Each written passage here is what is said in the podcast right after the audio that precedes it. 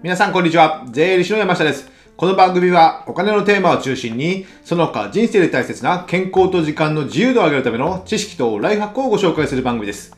今日のテーマはですね、えー健康になっております。で、あの動画を見られてる方はわかるとは思いますけども、今日はですね、えー鍋の紹介です。鍋ってなんやねんみたいな感じになってますけども、あの、このシャープさんから出てるですね、ホットクックをおすすめしたいと思います。おすすめしたいって言うんですけど、なんかね、ネットショッピングみたいになってきましたけども、ネットショッピングじゃないね、ジャパネット高田みたいになってきましたけども、あのホットクックという鍋をご紹介したいと思います。で、タイトルはですね、えーホットクックで料理する3つのメリットと2つのデメリットという内容になっております。あの、料理するってね、えー結構大変じゃないですか。家事の中で僕、料理が一番ダメですもんね。その負荷はね、なんとかなるんですけども、やっぱ料理って手間もかかるし、時間もかかるしですね、なかなか大変。どうなので、ちょっと妻に頼りっきりになってるので申し訳ないけないなとは思ってるんですけども、その中で僕が手伝ってるのが、このこのホットクックを使って料理をするっていうことなんですよね。で、まあ大変なんですけど、まあ人間美味しい料理は食べたいじゃないですか。やっぱね。なのでその毎日コンビニ弁当でいいのかって言われるとなかなか嫌ですし、まあ、体にも悪いと。外食毎日するのかってなると、まあコスト的にもかかるので、そんなことは現実的ではないですよね。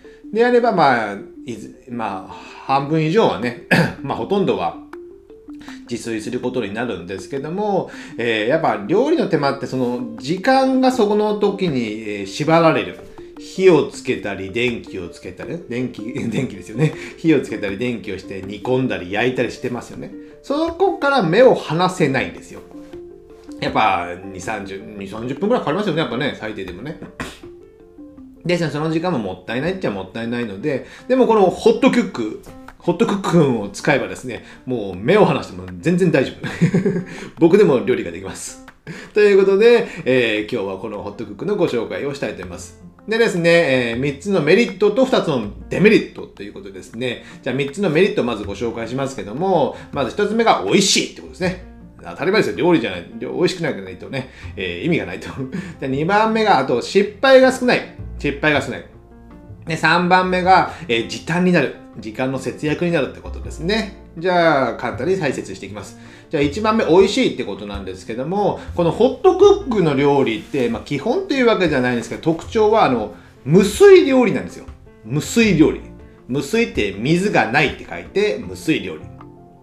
なので、僕が一番最初に作ったこの料理はですね、えー無水カレーってやつです。水を入れないカレーってこと。ちょっと皆さんびっくりしますよね。作り方はですね、3分クッキングみたいになってきましたけども、作り方はまず、まあ、トマトとか、えートマト入れるんですよ。すごいですね。まあ、これ水がありますもんね。トマト、水分がありますもんね。トマトとか、セロリとか、玉ねぎとか入れて、あと、鶏肉の 手羽元かな？手羽元入れて、あとカレー粉入れて。それ入れるだけ。で、無水カレーというメニューのボタンを押したら、まあ1時間ちょっとぐらいで出来上がると。なので、通常は、カレー作るときはね、肉炒めて、野菜炒めて、そこに水を入れて、煮込んで、最後にカレー粉入れるじゃないですか。その水がいらないんですよ。そもそもね、水って味ないっすよね。味ないでしょ、水って。まあね、チキンのね、豚骨で、ね、えー豚骨？豚骨で出した、出汁を入れるってことならね、まあね、ちょっとは違うかもしれませんけど、基本水が多いじゃないですか。そこまでね、手込んだことを作ら作らないですよね。で、水って味ないですし、じゃあ、その本当は素材の味が出てるのに、水を入れることで、その味が薄まる。したらカレー粉をもっとたくさん入れるとかね。ただ、あんまり体にも良くないじゃないですか。ですので、この、ホットクックでは水を入れないでちゃんとできるって。これがね、もう最初食べた時感動しましたもんね。もう、まあ、その辺の飲食店潰れるんじゃないかとね。カレーこっちの方がうめえよみたいなね。お店で出せるんじゃないかと本当に思いますもんね。今でも毎月1回ぐらいは無水カレー作ってますかね。で、簡単なんですよ、作り方が。さっき言ったようにですね、僕でもできると。で、予約もできるので、えー、まあちょっと次の話になりました時短になるってことですね。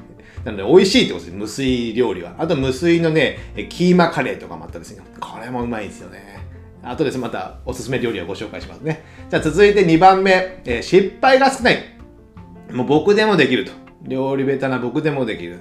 ということで、あの、まあ、さっき言ったように材料を切って野菜とか肉を切って入れる。まあ、調味料も、あの、メニューが、ホットクックのメニューこうやってね、ついてるので、これ通りに入れると、ほぼほぼ失敗しないです。ほぼほぼ失敗しない。なぜかというと、また、あの、焦げたり焼きすぎたりとかね、そういったことがやっぱないんですよ。この機械が全部やってくれるので。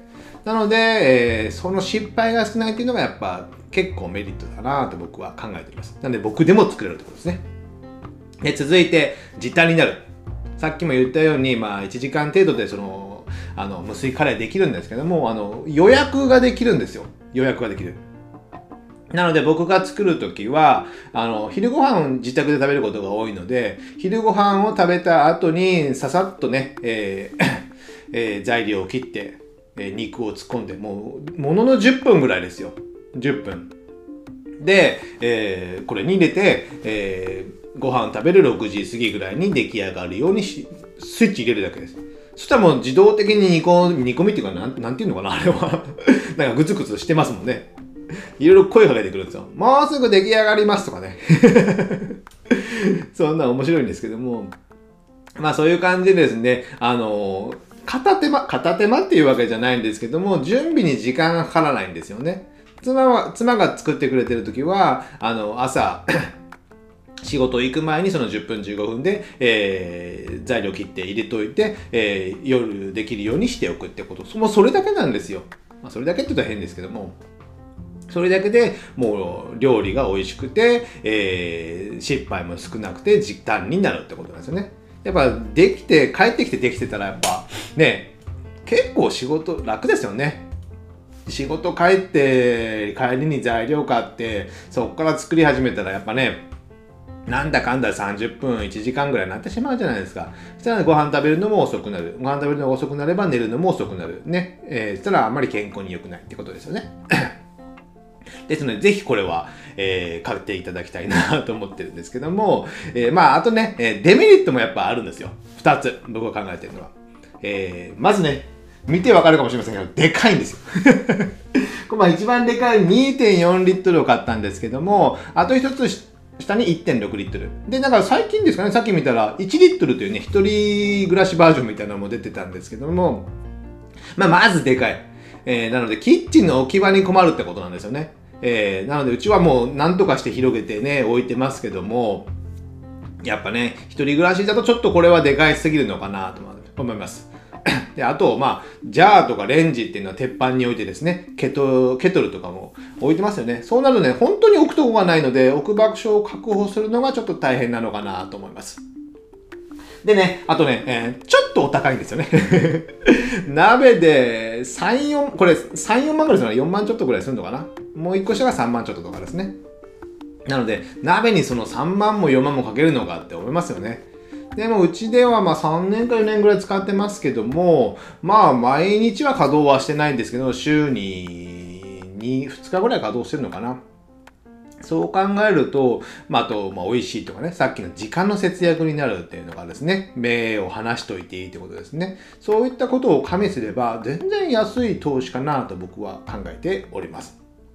ですので、まあ、デメリットとしてはでかくて、ちょっと高いので、まあ、場所とお財布の相談が必要になるってことです。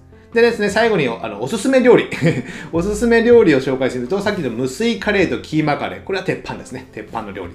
で、あと肉じゃがとか、えー、ぶり大根とか、えー、あとね、妻が作ったのはロールキャベツとか、おでんとか、豚汁、筑前煮、えー、ハンバーグとかね、煮込みハンバーグとか、そういった煮込む系、鍋で煮込む系は、まあ、かなりおすすめになります。なので、ぜひね、えー、ホットクックを買って、あの、自宅のね、緊急事態宣言でもね、えー、自宅で美味しい料理を食べれるようにいろいろ工夫してみてはいかがでしょうか。で最後にまとめると、ホットクックで料理をする3つのメリットと2つのデメリットで、えー、3つのメリットが美味しくて、え、失敗が少なくて時短になると。で、デメリットはちょっと大きくと、大きくて、ちょっとお値段が高いっていうことですね。で、最後にですね、合わせて聞いていただきたいというのがですね、えー、ふるさと納税。ここで税金の話持ってきましたね。無理やりかと思いますけど、全然無理やりじゃないんですよ。やっぱね、あの、ふるさと納税で地域の特産品を買って、買ってっていうかもらって、もらって、そのももらったもので、このホットクックで料理をする。そうすればね、お金も得して、あの、健康な料理も食べれて、で、時間の節約にもなる。僕がいつも言ってるね、お金と健康と時間3つ揃ってるんですよ。素晴らしいですね。それぐらいね、ほんとね、えー、まあ、ふるさと納税も活用していただければなと思います。概要欄にね、リンク貼っておきますので、どうか聞いていただければなと思います。じゃあ今日はこれぐらいにしたいと思います。ではまた次回お会いしましょう。さよなら